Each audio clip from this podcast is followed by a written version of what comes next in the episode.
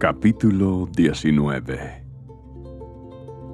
Cuando Acab llegó a su casa, le contó a Jezabel todo lo que Elías había hecho, incluso la manera en que había matado a todos los profetas de Baal. Entonces Jezabel le mandó este mensaje a Elías. Que los dioses me hieran e incluso me maten si mañana a esta hora yo no te he matado, así como tú los mataste a ellos.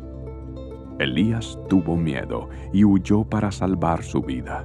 Se fue a Beerseba, una ciudad de Judá, y dejó allí a su sirviente. Luego siguió solo todo el día hasta llegar al desierto.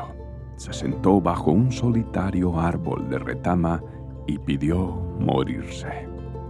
Basta ya, Señor, quítame la vida, porque no soy mejor que mis antepasados que ya murieron.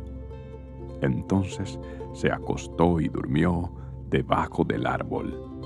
Mientras dormía, un ángel lo tocó y le dijo, levántate y come. Elías miró a su alrededor y cerca de su cabeza había un poco de pan horneado sobre piedras calientes y un jarro de agua. Así que comió y bebió y volvió a acostarse. Entonces el ángel del Señor regresó, lo tocó y le dijo, levántate y come un poco más de lo contrario, el viaje que tienes por delante será demasiado para ti. Entonces se levantó, comió y bebió y la comida le dio fuerza suficiente para viajar durante cuarenta días y cuarenta noches hasta llegar al monte Sinaí, la montaña de Dios. Allí llegó a una cueva donde pasó la noche. Entonces el Señor le dijo a Elías, ¿qué haces aquí, Elías? He servido con gran celo al Señor, Dios Todopoderoso, respondió Elías. Pero el pueblo de Israel ha roto su pacto contigo, derribó tus altares y mató a cada uno de tus profetas. Yo soy el único que queda con vida y ahora me buscan para matarme a mí también. El Señor le dijo, Sal y ponte de pie delante de mí en la montaña. Mientras Elías estaba de pie allí, el Señor pasó y un viento fuerte e impetuoso azotó la montaña. La ráfaga fue tan tremenda que las rocas se aflojaron, pero el Señor no estaba en el viento. Después del viento hubo un terremoto, pero el Señor no estaba en el terremoto. Pasado el terremoto hubo un incendio, pero el Señor no estaba en el incendio. Y después del incendio hubo un suave susurro. Cuando Elías lo oyó, se cubrió la cara con su manto, salió y se paró a la entrada de la cueva. Entonces una voz le dijo, ¿Qué haces aquí, Elías?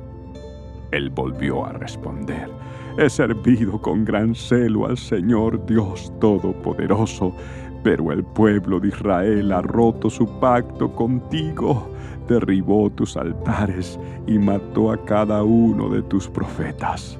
Yo soy el único que queda con vida y ahora me buscan para matarme a mí también. Entonces el Señor le dijo, Regresa por el mismo camino que viniste y sigue hasta el desierto de Damasco. Cuando llegues allí, unge a Asael para que sea rey de Aram. Después, unge a Jehú, nieto de Nimsi, para que sea rey de Israel, y unge a Eliseo, hijo de Safat, de la tierra de Abel Meola, para que tome tu lugar como mi profeta. A cualquiera que escape de Asael, Jehú lo matará, y a los que escapen de Jehú, Eliseo los matará. Sin embargo, preservaré a otros siete mil en Israel, quienes nunca se han inclinado ante Baal ni lo han besado. Entonces Elías fue y encontró a Eliseo, hijo de Safat, arando un campo. Había doce pares de bueyes en el campo y Eliseo araba con el último par. Elías se acercó a él, le echó su manto sobre los hombros y siguió caminando.